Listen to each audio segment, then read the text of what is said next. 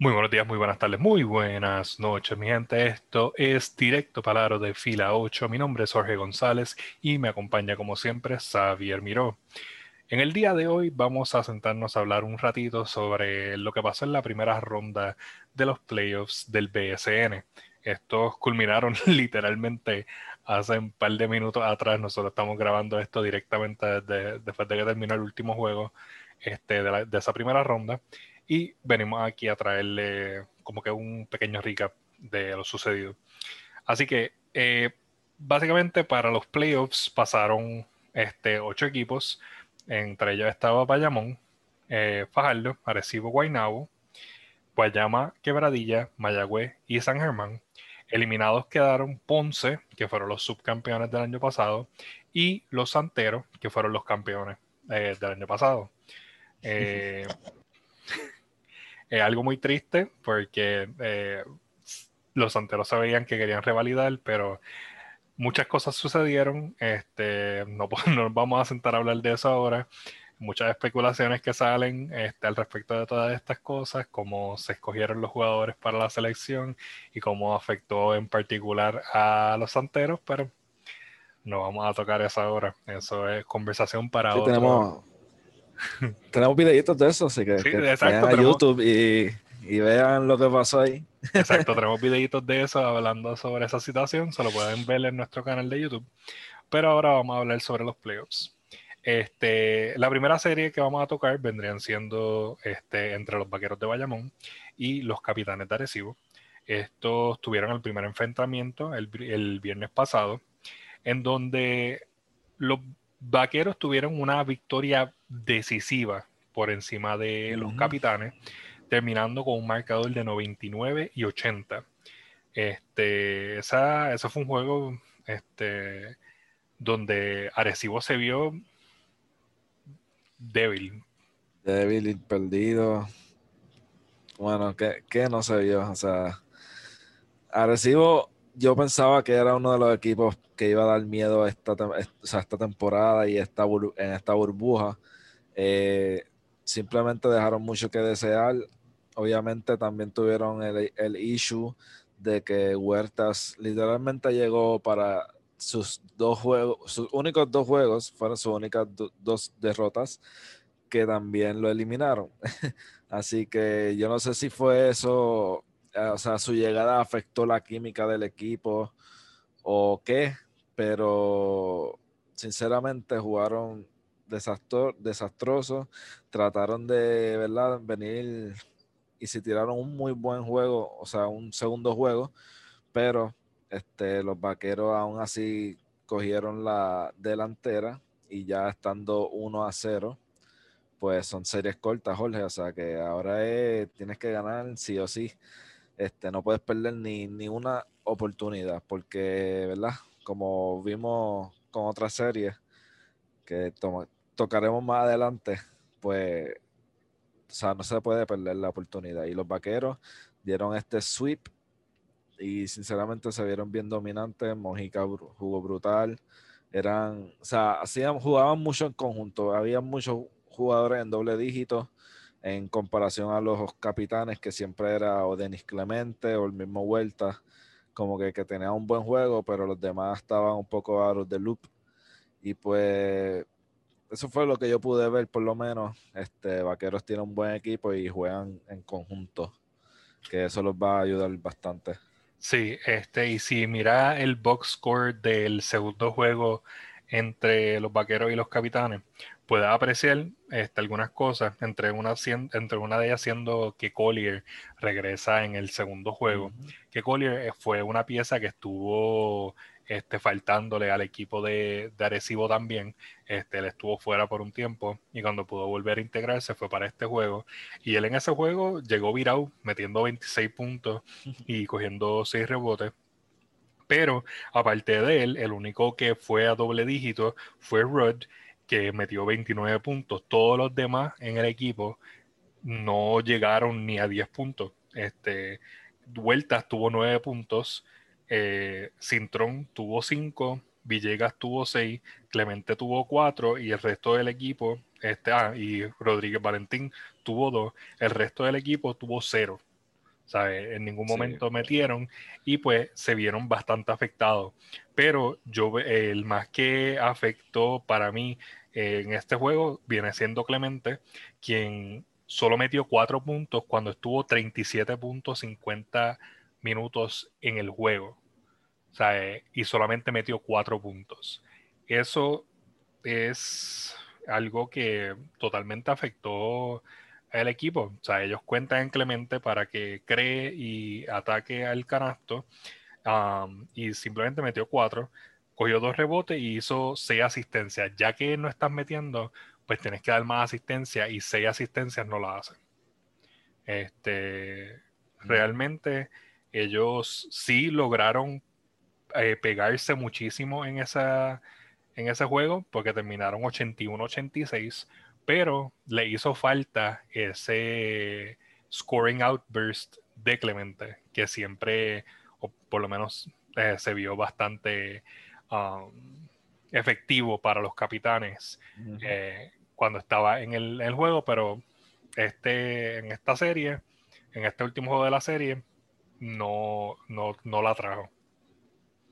Sí, no, definitivamente él era el que la estaba llevando, por así decirlo, en la, en la serie regular en la burbuja, este, pues él era como que el líder de ese equipito de capitanes.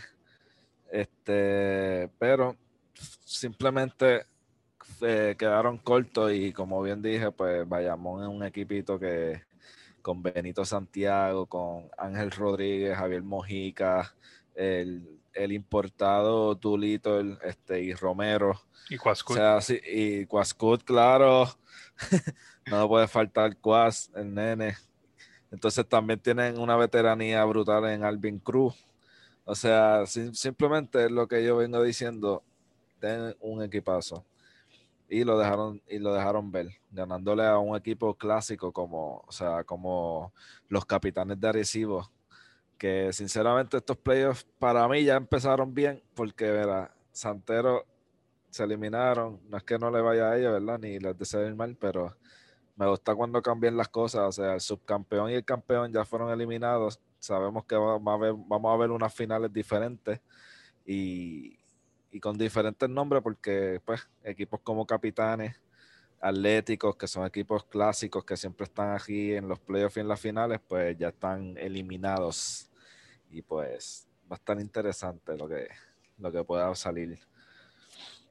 Exacto. Entonces vamos a ir con un equipo que viene entrando en esta temporada, que fueron los Mets de Guaynabo, que se enfrentaron a los Caridures de Fajardo. Esta serie fue una poquita, un poquito más reñida. Esto fue un enfrentamiento entre dos equipos jóvenes, este, liderados por coaches jóvenes, o por lo menos con nuevos a la liga. Este, y en la el primer encuentro que tuvieron terminó 100 a 94 a favor de los Mets. Este, ese sí fue un juego este, bastante pegado que se, podía haberse ido de cualquier otra manera. Este, y muchos jugadores de ambos equipos se fueron a doble dígitos. Este, tuvimos jugadores como Jones, que jugó 40 minutos completos, metiendo 33 puntos y cogiendo 15 rebotes, un caballo el hombre, para los Mets de Guaynabo. Este, y también este, tenemos jugadores de los cariduros, este, como White, que metió 23 con 4 y jugó los 40 minutos también.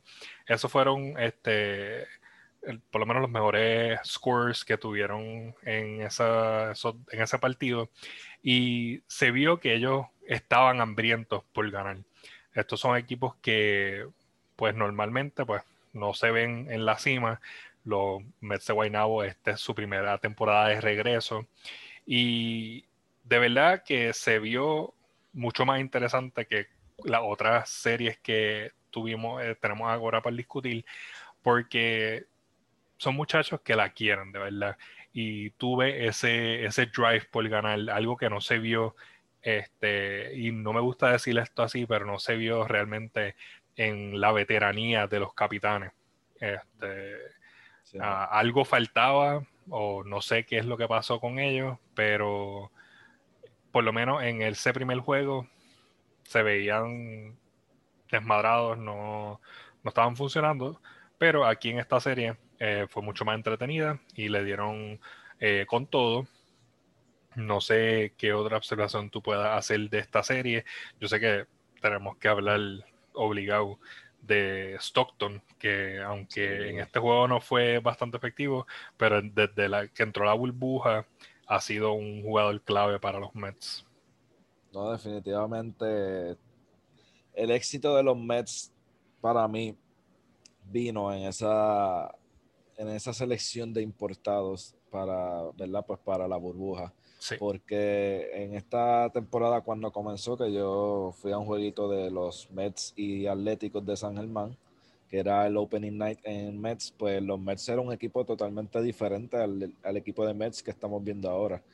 Eh, tenían importados como Hamilton y Austin, que ya no están con los Mets, y entonces, pues básicamente esos dos los flipearon por Terence Jones y Stockton, que son dos jugadores que tienen ya experiencia en la NBA. Uno es hijo de la gran leyenda este, en Stockton, ¿verdad? John Stockton. Pero, o sea, wow. O sea, este equipito yo lo estoy mirando de cerca porque me gusta. Y entonces, en, esto, en esta serie de Con pues fue una de mis series favoritas. Este, siempre estuvieron ahí al Toma y Dame, Iván Río. Tú sabes que, tú sabes cómo nosotros conocemos a Iván Río, ¿verdad? El y pues hacía, exacto, el coach.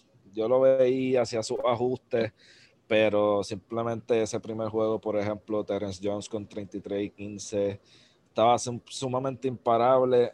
Este, metió como unos, unos dos triples, me acuerdo, al final, que tú decías, wow, o sea, el, el que no mete mucho, o sea, jumpa ni triple, este, pues la estaba metiendo. eso, ese juego estaba para los Guaynabo Mets porque cuando él viene metiendo eso, se acabó. Sí. Este, en ese segundo juego, pues entonces fue como que lo contrario. Jones terminó con el double-double como quiera, con 10 puntos y 11 rebotes, pero en esta ocasión vino Stockton y metió 30 puntos con 7 asistencias. Sí, mano. O sea que los dos importados NBA level, pues le han resultado al 100% a Guaynabo, que básicamente los jugadores veteranos como Ali Verdiel, este, Han, eh, Ángel Núñez, no es tan veterano, pero es parte del equipo per se, pues como que no tienen que esforzarse tanto, por así decirlo. Como que tienen esa ayuda de los importados, que ellos como que pueden ir a donde ellos siempre que estén en aprieto, y hasta ahora Tennessee Jones y David Stockton han podido responder en aprieto y pues este barrieron, barrieron a Fajardo. Yo por lo menos veía esta serie que se iba a tres jueguitos, pero pues así no, no pudo ser así. Sí, definitivamente esa, esa, ese, ese dúo este, le va a funcionar esta, por lo menos para esta primera ronda a Mets hay que ver cómo they fare en esta próxima ronda que se acerca. Um, y de verdad que no, yo no me puedo quejar de Fajardo. Fajardo es un equipo que entra con su coach primerizo. Eh, llegaron a los playoffs, que eso es comendable. Este, tienen un equipo muy talentoso, pero a la misma vez no tiene la veteranía que se requiere para, tú sabes, dar ese push hasta llegar a, uno, un campeonato.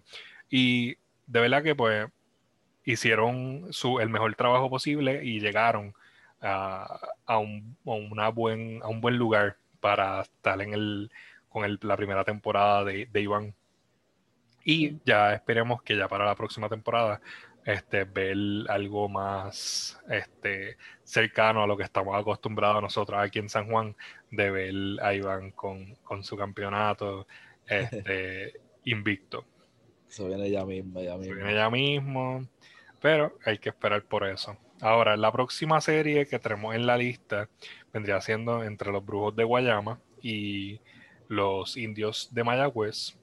Este, estas fue una serie, el primer juego bastante reñido, eh, terminó 75-69.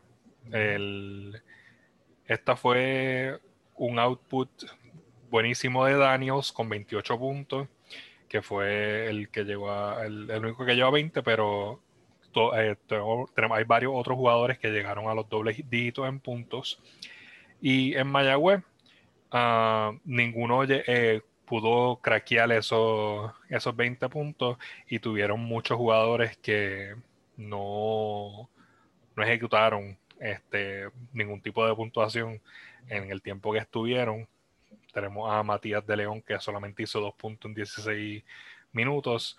Y de verdad que pues esto es una serie que yo esperaba mucho más de ella, siendo una serie que eh, de un lado tenías al legendario eh, Flor Meléndez. pero los brujos acapararon a los indios y se llevaron la serie en dos, con el segundo juego no estando ni tan cerca porque se lo llevaron por 13 puntos de diferencia. el, hecho aquí es que ah, no sabría cómo expresarlo aquí de verdad, pero Mayagüez como que le hacía falta algo. Y no sé si era también que Mike Harris llegó nuevo y tal vez también afectó algún tipo de la química ah, en el equipo, porque obviamente cuando tú tienes este jugador nuevo, pues puede afectar eh, cómo fluyen las cosas, porque pues sabemos que Harris viene de, de Ponce este, y fue filmado por los indios esta temporada. No sé cuál sea tu input en esta serie, pero de verdad que yo esperaba más. Sí, no, este, los indios. Mike Harris jugó bien, pero como que no se veía, en, o sea, en sync, no se veía que encajaba en el equipo por ahora. Este, eso se puede, eso se debe mucho quizá al playbook que tenía Flor Meléndez, o simplemente que trató de mover el balón y, y ¿verdad? No, no tenía que ser él el, la figura principal, aunque quizás con los resultados que salieron, pues maybe sí debería haber cogido la bola y, y tirarlo un poquito más. Pero nada, esta serie, Jorge, el primer juego empezó un poco tensa, ya que Howard y Justin Reyes ambos cayeron lesionados, por así decirlo. Este, una lesión de rodillas para ambos pues ya, como quien dice, empezó la serie un poco coja por y ya no me quería tirar eso y me salió, mano. Este, de verdad, pronta recuperación, no es, nada personal. La cosa es que, pues, los brujos me gusta porque es el underdog team le ganó un equipo de Flor, con Flor Meléndez y desde este equipo sí, que desde que empezó la serie regular fuera de la burbuja, han estado dando de qué hablar. Ellos llegaron a la burbuja invictos junto con otros equipos este, y se mantuvieron ahí, llegaron en segundo o tercero, si no me equivoco. Y mano, me encanta lo que estoy viendo de los brujos. Este Belardo es un point guard que tiene una buena visión de cancha, me gusta cómo juega. Ante, en, ese juego, en ese primer juego metió 10 puntitos, pero cuando tú lo ves jugando, tú ves que él hace e impacta el juego de otras muchas maneras que solamente anotar. Entonces en el otro, en el segundo juego vino y metió 20 puntos con 6 asistencias que cuando lo necesitan, él llega. Y básicamente para mí él es un jugador clave en ese, ese equipo, al igual que McCarley, que un, es su centro, que yo no sé si tú lo has visto, que el tipo es un típico centro de la NBA actual europeo. que te tira el triple, tú lo ves medio lento, pero te defiende bien, te coge rebote y es como que es un, centro que viene bien en cualquier equipo. O sea, en cualquier equipo viene bien. Y nada, simplemente para mí en esta serie uno de los factores importantes también fue la juventud. Los brujos de Guayama tienen mucho más jóvenes que los indios de Mayagüez y quizás esas patitas más frescas le benefició al fin y al cabo. Sí, definitivamente este, vimos cómo Guayama pudo eh, pasar esos hurdles que pudo haberle implementado Mayagüez. Eso sí, Mayagüez fue el más afectado para mí este, con las lesiones de, del primer juego. Justin era parte crucial de la plantilla inicial del equipo y cuando él cae, pues ya también eso afecta la, la química del equipo y el plan que tiene que haber tenido trazado Flor Meléndez. Así que, aunque no se le debería quitar mérito a, a los brujos, este, queda un poquito de duda si teniendo a, Justin, ellos pudiesen haber este, ejecutado mejor. Ahora, vamos con la última serie este, de los playoffs, de la primera ronda de los playoffs, que vendría siendo entre los Piratas de Quebradilla y los Atléticos de San Germán. Los Atléticos de San Germán entraron octavos este, después de vencer a los actuales campeones Santeros de Aguada y Quebradilla entró número uno. Eh, aquí esta serie nos dio la sorpresa donde San Germán gana el primer juego. Nadie se estaba esperando eso, todo el mundo esperaba un sweep de parte de, Quebradilla, ya que ellos lucieron también en, en la burbuja. Este, ellos básicamente dominaron y todo el mundo decía, ah, pues tal vez dominaron en la burbuja en la serie, en las series regulares, pero tal vez con esta derrota puedan que sean, queden eliminados. Y en ese primer juego, San Germán gana por 5 puntos, 98 a 93. Este, donde lucieron muy muy bien este, Branch, Sosa este, y Bass que fueron los mayores anotadores del equipo. Y este, Onsi Branch siempre este, eh, luciendo bien con sus también ocho rebotes y cuatro asistencias. Él es un jugador que parece un Army Knife, un Swiss Army Knife, que él hace de todo en, la pintura, ya sea defender, ya sea atacar. Este, él tiene un, futuro bien grande en, en, el baloncesto y él cuando la tiene, la tiene. Y en el juego puede ayudarte a llevar a una victoria que de verdad fue este, uno de los que ayudó a, a San Germán a llegar hasta donde llegaron en esta en esta burbuja. Definitivamente, Onsi Branch es uno de mis jugadores favoritos de Atléticos. Eh, Del BSN como tal. completo, sinceramente.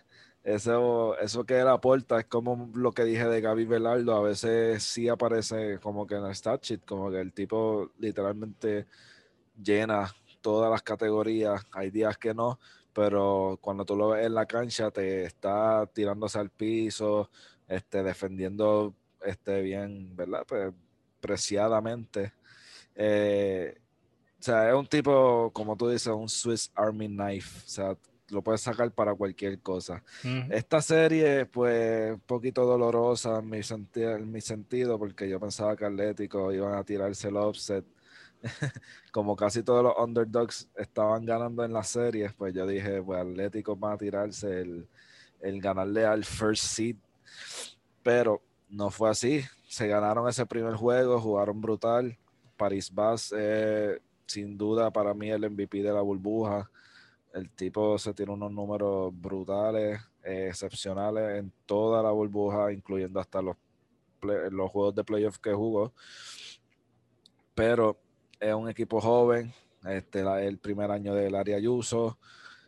Yo creo que lograron mucho más de lo que la gente esperaba también este, teniendo en cuenta el mero hecho de que llegaron 0 y 3 a la burbuja en la posición número 10 y pudieron entrar a playoffs eliminando al equipo campeón. So, esta historia de los Atléticos ha sido como un Cinderella story, pero llegó la realidad y la realidad fue que los Quebradillas, o sea, los Piratas de Quebradilla, un equipo muy completo. Eh, todo el mundo juega bien. Ellos pueden básicamente tener dos equipos diferentes en el BSN, de tan ¿verdad? completos que están. Sí, no, este, lo que es eh, Lamar Patterson, el importado de ellos, este, juega súper brutal con 22 puntos en su segunda victoria y 24 puntos hoy. Eh, Lions juega súper brutal también, un point guard este, importado también. Entonces los Pelacoco, Alex Franklin y Robert eh, eh, Ramón Clemente, pues que son los nuestros, también aportan su granito de arena en este equipo.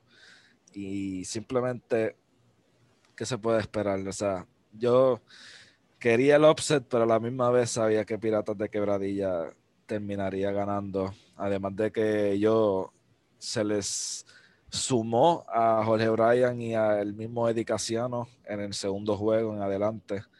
Así que no es por quitársela tampoco a Atlético, pero pues el primer juego estaban sin el head coach y sin Jorge Bryan Díaz, que verdad, pues ahí no, no cambió mucho.